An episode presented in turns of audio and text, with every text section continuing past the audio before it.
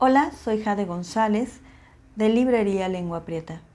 El día de hoy, en Libros que Acompañan, venimos a invitarte a hacer una reflexión sobre el 25 de noviembre, Día Internacional de la Eliminación de la Violencia contra la Mujer. Por tal razón, hemos escogido este libro. No son micro porque sostienen un problema muy enorme. Es un libro de Lidia Cacho que habla sobre micromachismos. Y te voy a leer solamente algunos de los detalles que vienen aquí. Comportarse como señorita. Con el ideal masculino se suele exigir una mujer que tenga una actitud adecuada, lo que implica una serie de conductas y cuidados que nunca se le pedirían a un hombre. Hay ademanes que se consideran naturales para una mujer y otros naturales para los hombres, cuando realmente son una construcción social y no hay una única forma de ser mujer o de ser hombre. No se puede exigir a alguien que mantenga una actitud solamente por su género. Mientras a los hombres se les exige agresividad y determinación, se espera que las mujeres sonrían, sean agradables y amables.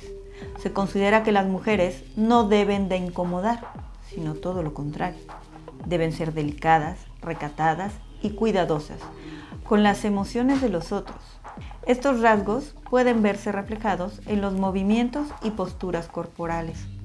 Una mujer debe sentarse apropiadamente, con las piernas cerradas y debe quedarse callada cuando los hombres discuten, ya que la determinación y la agresividad que se ve también en un hombre no se ve nada bien, no es bien vista si viene de una mujer.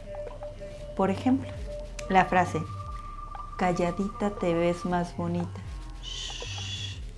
Es una gran muestra de ello.